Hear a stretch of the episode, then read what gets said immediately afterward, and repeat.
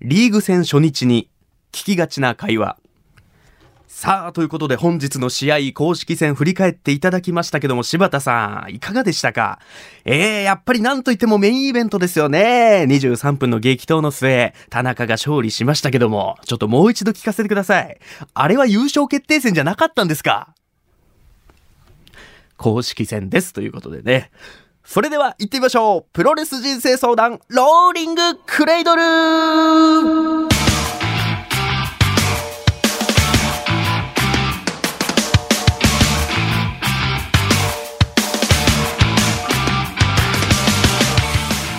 全国3000万人のプロレスファンの皆さんそしてそれ以外の皆様どうも福岡吉本ザ・ローリングモンキーの武蔵です。さあこの番組はその名の通り皆さんが日々抱える悩み誰に言うまでもないけどモヤモヤすることなどをプロレス的解釈で解決していこうというチャレンジングなポッドキャスト番組となってるんですけどもえー、ちょっとですね、えー、僕今日はちょっと声の震えと手の震えが、えー、全く止まらない状態でございます。えー、もうちょっとさっきもずっと吸いたくもないのに、喫煙所とブースをずっと行き来しておりまして、えー、もうシンプルに、えー今回は事件が起きております。なんと、配信が始まって、まだ数ヶ月のこんな弱小番組に、本物の現役レスラーの方にお越しいただきました。さあ、ということですいません。じゃあ自己紹介をお願いいたします。はい、えーまず一人目はですね、えー今年度より九州プロレスの所属になりました田尻と申します。よろしくお願いいたしよます。ろしくお願いします。そして、はい、私、九州プロレスの阿蘇さんです。よろしくお願いいたします。よろしくお願いいたします。いやー、ちょっとすごい状況になってるんですけど、ブースの中が。すいません、本日は来ていただきましてありがとうございます。いや、ちょっと僕の本当今目の前に、九州プロレスの阿蘇山選手、そして田尻選手がいらっしゃるんですけども、一応コロナ対策用のね、アクリル板1枚こそあるんですけど、もうそんなの関係ないですね。圧がすごくて、お二人の。ちょっともうこんなね、2対1のハンディキャップマッチになることもなかなかないので、すごい緊張してるんですけども、えー、ちょっとあの、まずはあの、田尻選手、阿蘇山選手なんですけど、ツイッターであの、このアカウントをフォローしていただいたというか、いいねをつけてくださったのが、ちょっと全ての始まりだったんですけども、あれはなんかたまたまツイッターで発見してみたいな感じなんですかね？えそこから全てが始まったんですか？そうですね。そうですね。何も知らなくて。武蔵さんのツイッターはもともと確かフォローしてたんはい、ですけどつながっております。それで、えープロレス人生相談ローリングクレイドルの、はい。あのーアカウントがあったんで、はい。あ面白そうだなと思って、ちょっと、あのーフォローしましたね。興味本位ではい。フォローいただいて、はい。ーいや僕はねなんかプロレスバーか何かかなと思ったんですよ最初。えー全然違いました、えただの弱小ポッドキャスト番組で申し訳なかったですけど。読んでほしいんですね。これはあのお近づきになった方が得するんじゃないかなと思って。そんな正直に言ってくださるんですか、えいやこちらからしてもねいや本当だってまだ「人生相談」っていうタイトルですけど、うん。人生相談今日3月2日の時点でまだ3回ぐらいしか放送されてないんですけど、だからなんか特別版になるのちょっと早くねっていう感じではあるんですけど、まさかこんなことになるなんて本当に思ってもいませんでした。えっと、ちなみに番組とかポッドキャストで聞いていただいたりはしたんですか、いや僕は、あの、ポッドキャストの方で、はい。えー、2話まで、2話まで、2話ですかね？あ 3, 回はいははい聞いてます。あ、はいそうなんですね。ありがとうございます。あのポッドキャストってのはどういうもんなんでしょうか？そもそも。えええそこから、ええいやあの機械物弱くてですね。なんですか？何も E メールぐらいしかわかんない。ジャパニーズバズソーは機械物に弱いということが判明しましたけども、まあなんかラジオのアプリ、ラジコとか違ってもっと簡単に。えラ、ジコとは何なんでしょうか？そこさっきお二人でずっと話してたじゃないですか。なんだろうな、なんかそういう可愛い子ちゃんがいんのかなと思って。ラジコちゃんがいるわけじゃないですよ。ラジコというアプリがええ、その全国のラジオを聴けるっていう媒体があってまあ、ポッドキャストはもっと、アップルミュージックってわかりますか？いや、わかわからない。いや、てかね、アプリっていうのもまだ半分ぐらいあ、そうなんですか。えええええっと、スマホは持ってらっしゃいますけどえええツイッターとか駆使してらっしゃる感じあるんですけど、あれね、僕、ツイッターももともとね、あれ、櫛田が、はいはいやった方がいいって言って勝手に作ったんですよ、実は。スマッシュの時代にですか、ええそれは。あ、そそうなんですねでこ。れからね、団体を運営するんであればね、これぐらいやんなきゃダメだっつって。ええええそんな櫛田選手最近ツイッターやってないですけどね。ああ、なんか、姫事があるじゃないですか？なるほど、なるほど。わかんないけど。決め事があるとそこも興味関心ありますけども、もっと身近にこういう番組を聞いていただけるっていうようなアプリがありましてはあ、そこでプロレス人生相談ローリングクレードルが、はい。えーついこの間始まったということなんですけども。あ、で、それがあれば再放送、聞きの、本放送聞き逃してもまた聞けちゃったりあ、そうでですね。ポッドキャストはずっと残りますんあ、で。それはいいものですね。はい、それはいいものなんですよ。ええ。だからここで田尻選手、麻生さん選手がどんなに深い話をしていただいても、ほうほうほうあの未来永劫に残りますので、はい、あもうファンの方からしてもたまんない。そして僕は数年後これを聞いて緊張してる自分にすごく恥ずかしい気持ちになるんだろうなっていう、そんなことを思いながら話してる黒い歴史を残さなきゃダすね。いやでも田尻選手のツイッターとかこう、はい。見させていただいてますけど、はい。あの結構あの飲んでらっしゃいますよね毎日。あいや、毎日のように見えるかもしれないですけど、はい。毎日なんですよ。毎日かい。結果毎日飲んでらっしゃる。で、麻生さん選手はもうずっとラジオなんかもね、聞いていただいてるっていうイメージがあるんですけども、1日4、5時間は。4 5 5時間も聞くんですか？聞いてますね。えはい。ええはい。例えば、道場とか、道場で、えーまずは道場に朝行きましたら、はい。えー一寸選手に、あイスンソロフェンシはい、に今日は KBC かけろって言っ 合わせて、て、はい、そういう大変さもあるんですね、新人レスラーは。古い古いラジカセですから、ダイヤルを合わせるのが大変なんですよ、チューニングが。はい、でもいいですね、なんか道場にリングがある感じと、古いラジカセがある感じが、はい。なんかすごいエモい感じもしますけども、ねえ、あーちょっと本当にこんなね、二人を目の前にして、ちょっと何を喋ればいいのかというのもありますけど、ちょっと興奮冷めやらぬ中ですけど、CM の後、この両選手にじっくりとお話を聞いていきたいと思いますんで、本日はよろしくお願いいたします。よろしくお願いします。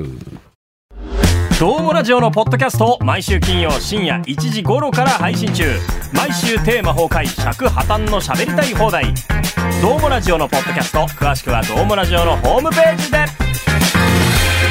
どうもラジオのポッドキャスト聞こさあ、ということで改めまして、九州プロレスから田尻選手、そして阿蘇山選手、よろしくお願いいたします。い、やー、ちょっともう、一プロレスファンとして、僕はまず阿蘇山選手でしたら、はい高校時代に地元長崎、島原の有明の体育館で、はい、初めて生で試合を見させていただきまして、その時に撮っていただいた写真が今もフォルダに大事に残って。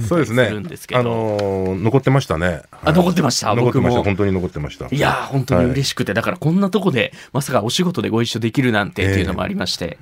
でも、麻生さん選手、本当に僕のラジオの中継に会いに来てくださったりとかそう、ですね。あのー 行きましたね。本当に近くを通ってて、ラジオ聞いてたら、あ、近くにいるなと思って。いや、本当やっぱ田尻選手。手と比べても麻生さん選手、大きいじゃないですか。しかもね、中継してたら、ね、もうニット帽にマスクつけた大男が来たから、なんか僕、襲撃にあったんかと思って、ただまさかの麻生さん選手、えーってやっぱ素顔知らないから、ね、その時もマスクつけていただいて、写真なんかも撮っていただいたりしたんですけども、えー田尻選手は、はい。えー九州プロレスに、はい。えー移籍されてまだ間もないということなんですけど、はい。ちょっとあの、僕が素朴に気になるのがええ、なんでこの九州プロレスを選んでくださったのかっていうのがあ、すごく気になるんですけど、なんか理由というかきっかけはあったこれだけプロレス好きなら週刊プロレス読んでるじゃないですか。いや、まあそうですインタビューね。読んでたから、本当は知ってるんですよね。いや、そうです。まあまあ、そのね、インタビューももちろん全部読んでますし、ええ。どういう印象を持ちました？じゃあ逆になんでだと思います？僕最初ですえねえ、田尻選手が、これもツイッターの使い方、これこそうまいなと思ったのが、九州プロレスのアクロス福岡大会を、最初気になるから見に行きますぐらいの感じの匂わせでしたよね。で、その時別の仕事があって、その時の会場には僕入れなかったんですけど最後、筑前ええ亮太選手にええ。毒斬り吹いはて参戦表明。はいで、そっから、えー試合に出るようになって、はい。まさかの所属発表ということだったんで、はい。はい。まあ、田尻選手がその全日本プロレスを、うん。まあ、えー辞められて、うん。そっからなんか、とりあえず九州をこう、制圧しに行こうかなっていう感じだったので、うんはいもうしずっとそれを真に受けてましたね。田尻選手がなんかもう食い荒らしてはははいつの間にかいなくなっちゃうんじゃないかっていうイメージがありました、僕は。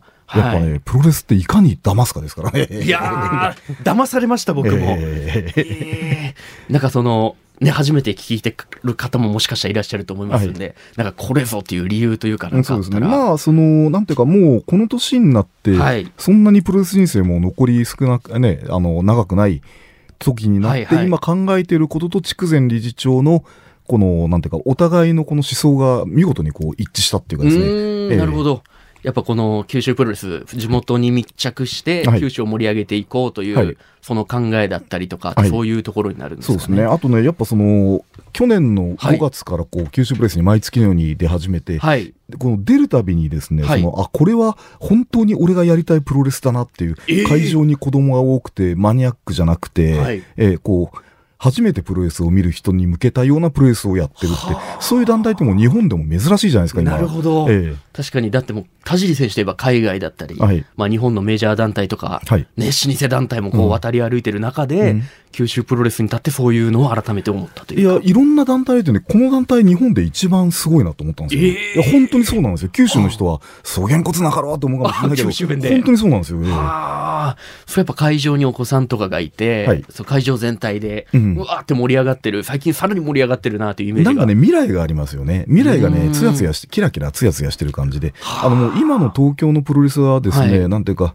あのもうね、先行きが見えないんですよ。曇り空なんですよ。はいはいはい空を見上げても。はあそこは違いましたね。ええだから例えば九州プロレスにうん。どんな未来が待っているんじゃないかじゃないですけど、うん。どういうビジョンが見えたっていうのは何かあるんですか？あ、もう明るい未来が見えましたね。あもう完全に明うん、るい未来が、に明るい未来が。ええ。はあそれこそね、麻生選手、はい九州プロレス福岡ドームを、ね、今目標にしてやってるところではありますけど、それもどんどん現実味を帯びてきたみたいなところは。これね、健三がね、九州プロレス見たらね、明るい未来がやっと見えましたって言ってくれるかもしれないですよ、これ。え えなるほど。あの健三選手がええ、はあ、明るい未来が見えましたって、あの、猪木問答でありましたけども、うわー、なるほど。じゃあもう九州プロレス、僕からするとやっぱりずっと応援してますから、今さらに選手も増えて、新人もデビューして、しかも今外国人選手もね、あの、いらっしゃるじゃないですか。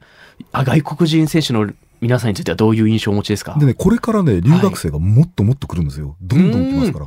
あの、もう、えっと、今月からですね、はいどんどん来ますから、ええまさらにやってくる。いろんな国の人たちも出ますよ。えで、そういうことに筑前理事長がすごく理解があるっていうか、はあそういうことをやりたかったらしいんですよね、もともと。ああ、ええなるほど。外国人選手の育成というか。やっぱ外人がいてこそプロレスじゃないですか。まあ確かに。プロ、原風景のプロレスが似てるんですよ、筑前さんとうんうんうん僕。なるほど、なるるほど。けどなんか、博多スター編でね、はい。なんか僕はいつも大学生の時、福岡だったんですよ、大学。はいはいはいそれはそれで見てたんですけど、その横には、は麻生さんがいて、その横には筑前さんもいたらしいんですよあそうなんですね同じ時代に博多スタレーンでプロレスを見てたんですよね。ああ、はいすごいつながりじゃないですかそうなんです。よ。まさかね、こうやって一緒の団体で、えええやることになるとは数十年後にですね、うんまたこうやって一緒になるとすごいは。な。阿蘇山選手はどうですか？外国人の今の新人たちはこう肌を合わせて道場で練習とかは。ものすごい真面目ですね。ええせっかく日本に来たからいろんなことを学んで帰ろうっていうなるほのどが。わかりますね。はあ、やっぱはい日本が好きっていう方々も多いんですかね。そうですね。あの、ものすごく、あの、日本に馴染んでますし、はい。えーまあ異文化ですけど、食べ物もですね、何でも食べるっていうことで、ははあ、田尻選手のインタビューで一回読んだのが、その日本人の、えー、なんて志願者がもっと来てほしいんじゃないけどはいはいはいっていうのもあったんですけど。ええまあ、最終的にですね、はい昨日が締め切りだったんですけど、はいはい結構来たんですよ、それがあ。そうですか、ええあそこから徐々にさらに増えて、ええで、3月12日に入門テストをやるんで、はい。ね、そこでいっぱい入ってくればいいんですけどね。いやーええでも、やっぱ狭き門になるんですかね、うんやっぱプロレスの入門テストと言いますと。どうなんでしょうね。い。まあね、ある程度の体力あれば入れちゃえば、うん。入れちゃえばいい。そうそんぐらいの感じなんですか？はい。はい入れた方がいや入れちゃってそっからですよ。ななるほど。はい、もやっぱ昔はもうなりたい子が5万と言いましたけど、今はやっぱね、はい金の卵でこう大事にしてあげた方がいいんじゃないかなってちょっとその僕は思い。ます。数自体がちょっと少なくなっちゃってるからこそ。でこれから子供の数がもっと減ってったらもっと減るんじゃないですかね、ああ、でもそうですよね。ええ。このまま進んでいけば、プロレスラーになりたいという夢を抱く子供たちも少なくなっちゃうかなっていうのはあるんですけども。だいたい子供がプロレスに接する機会ってないですから、例えば東京のプロレスってあの、まあ、後楽園大体6時半とか7時に始まるじゃないですか。はい。そんな時間に子供が出歩いてるわけがないんですよ。うんなるほど。そもそも。ええ。確かに子供が活動してる時間というかもう家にいる時間帯というか、はいはい。僕も父親が持ってたファイヤープロレスリングっていうゲームを最初プレステでやって、そっから好きになってうん。地元にもう1年に1回来るか来ないかの東北の団体を連れて見に行ってもらったっていうぐらいがきっかけだったんで、それがなかったらと思うとそうですね。もしかしたらプロレスに出会ってない人生だったのかなっていうのはすごくまだゲームの中のプロレスで終わってたかもしれないですね。いやそうですね、で今ゲームからプロレス入る子って多いらしいですね、すごく。あそうなんですねあのね、あの全日本行った時も若い子で何人もいましたね、そういう子が。それはプロレスのゲームから入るそうです。ええええで、後で、あ実在してるんだこれって知るんですって。ああなるほど、ええ架空のなんかスポーツかなんかと思ってたら、だからそうすると、ほら、僕ら、あの、朝さんとか、僕の世代が、あの、梶原一騎先生の四角いジャングルを読んで、四角いジャングルで、はいはいあとは空手ばっかりしてて、この男は実在するって始まるじゃないですか。その衝撃を受けちゃうんですよね。ああ、そういう衝撃からプロレスに触れ出す人も多いという形なんですね。ええどうですか？でも田尻選手、福岡にはい。改めえてやってきて、福岡での生活は。いや、僕はもともと大学時代いたんで、はい。だからね、実は来たかったんですよ。また帰ってきたかったんですよ。あ、ええ。なるほど。その思いが夢が叶っちゃったってなるほど、ええ。福岡に帰ってくることで。ええ。で福岡って今あれなんでしょ？うあの、その、しあの、出張で、出張っていうか、はいはい。転勤で来たらそのまま居ついちゃう人がいや、一番多いってそうですねなんか見ましたね。だから有名人の、僕もお笑い芸人ですけど、先輩の方とかは、ええもう福岡に来れるのがとにかく嬉しいみたいあな。あそうですか。やっぱり、はいレスラーもね、それ言いますね。あ本当ですか？巡業に福岡入ってると、やったーってみんな言いますよ。ええええやっぱそれは夜のあと食い物がうまい、まず一つはですね。ええ。ええ田尻選手改めて福岡でご飯とか食べてこれ美味しいなみたいな思ったのありますあいやもう何でも、あのね、もうなんか、東京の飲み屋なんか入ってもですね、はい。その高いし、まずいし、店員は態度悪いし、ボロクソ言うじゃないですか。何もいいことなくて、もう行かなくなっちゃいましたね、そのうち。なるほどね。ああ、すごいすごい。もっともっと聞きたいことあったんですけど、えうわちょっとゴングが、ちょっととりあえず鳴っちゃったということで、うわちょっとすいません、時間が限られてるもんでごめんなさい。いや、でも本当あのーまだまだ聞きたい話の10%も聞けてないんですけども、今日はでもそんなお二人に僕がただただ話を聞くためにうんお呼び立てしたというわけではございません。うんえー今回お二人に来ていただいたのは、えー田尻選手の小説、少年とリング屋が3月17日に発売ということでおめでとうございます。まあもともとこの本のね、PR も兼ねてということでしたけども、まあこちらの本、プロレスラーに憧れる少年がリングに積み込まれたトラックに潜り込むところから始まりまして、リング屋さんとの心の交流を描いた表題作、少年とリング屋。そして、そのプロレスを通して人々の夢と何者かになろうとするおかしみ、ね、そういう人生を描いた短編連作ということで、僕もあの、一歩先に読ませていただいたんですけども、はいちなみに阿蘇山選手とか読まれてますか？あ僕はあのネットに1話の冒頭が上がってますので、あそれそうですね。を読ませていただきましたね。なるほど、はい、冒頭から入ってというやっぱりあのリング屋っていう言葉が一番いいですよね。うん。ああ、なるほど。やっぱ、ファンの人からしたらね、リング屋っていうのもはい、プロレスファンから馴染みのあるフレーズでしたけども、いや、もう田尻選手といえば結構ね、本も出してらっしゃるじゃないですか。はい。プロレス深夜特急だったり、戦争とプロレスだったり。はい。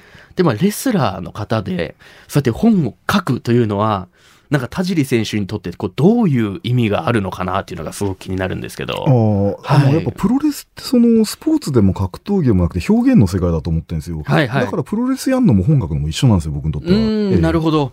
でプロレスラーとリング上とか、ど。はい。バックステージコメントで自分の声でこ口でこうグワーってアピールするイメージがあったんですけど、はいそもそも本を書こうと思った田尻選手のきっかけというか。あもともと週刊プロレス連載、えそこを、それを書くことになって、はいそれまで文章なんかほとんど作文も読書感想文 1, 行しか書けないような、えー？あれだったんですけどあ、、そうなんですか？それで書く訓練をしていくうちにだんだん興味が出てきてですね、えー。でこれはあのこう伝えたいことを伝えるにはいい媒体だなと思ってあのいないツールだなと思って書くっていうことは。えー。はあ、そっからで実際あのプロレスのそのリングの上の試合よりも、はい。そのプロレスラーの方が面白いじゃないですか実は。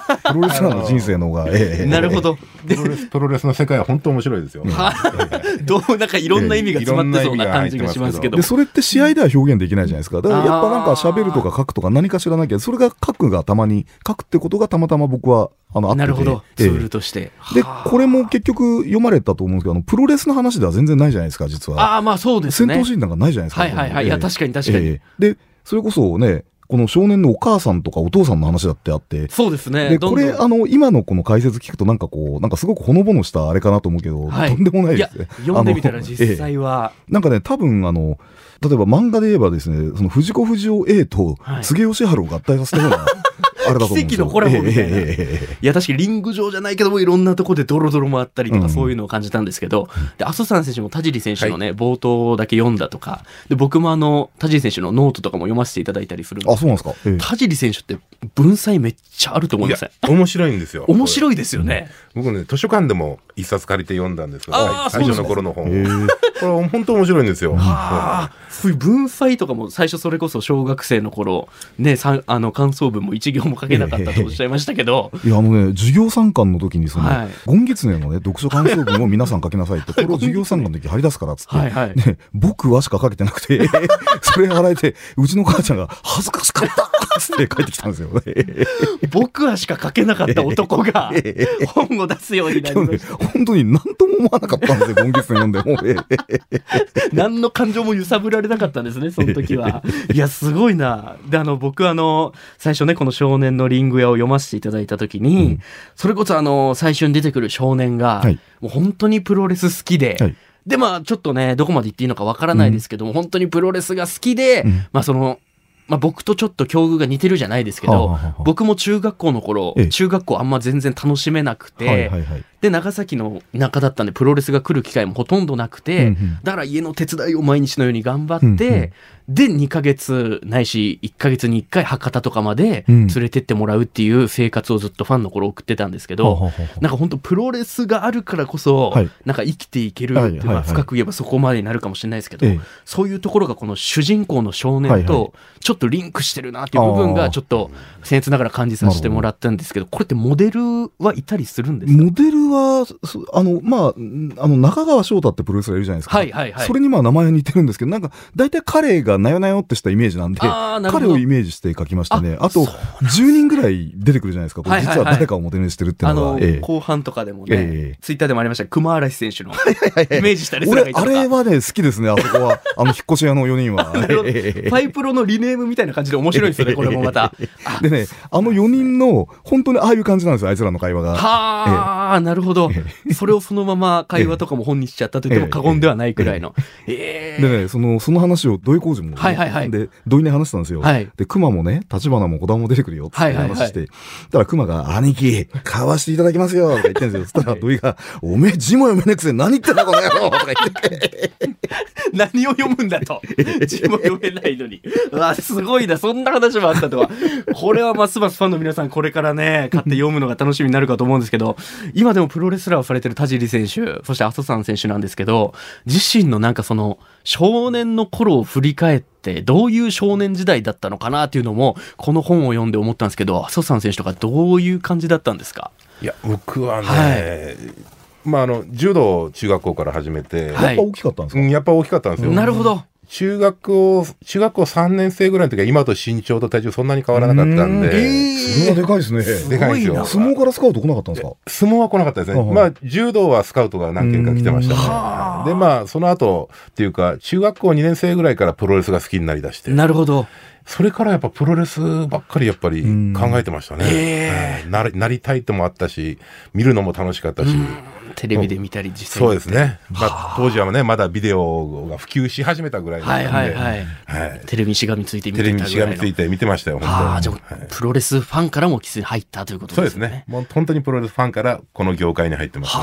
どの時代から見始めたんですか？私が見始めたのは、えー、プレ日本選手権ですね、新日本で言えば。あの、広松田さん、ええサンダー杉山さん。狼軍団ですね狼軍団、そうそう、狼初代の狼軍団ですね、最初の。ああ、もうリアルタイムでも、もちろん僕は全然見れてない時の。しょうけど。ええ昭和52、3年頃じゃないですかね、おそらく。そうなんです52、3年、うん、そのぐらいでしょうね。だから僕の父親とか母親と浅谷選手が。一緒くらいで考多えるとすごい分、もの一緒の時。代を見てるんじゃないでしょうかね。なるほどねはい。田尻選手はいかがでした？これこそはい、少年とリングや書かれましたけど、はい自身の少年時代振り返って。ああ、そうですね。なんかね、はいやっぱこの主人公、やっぱどっか自分がダブってると思いますね。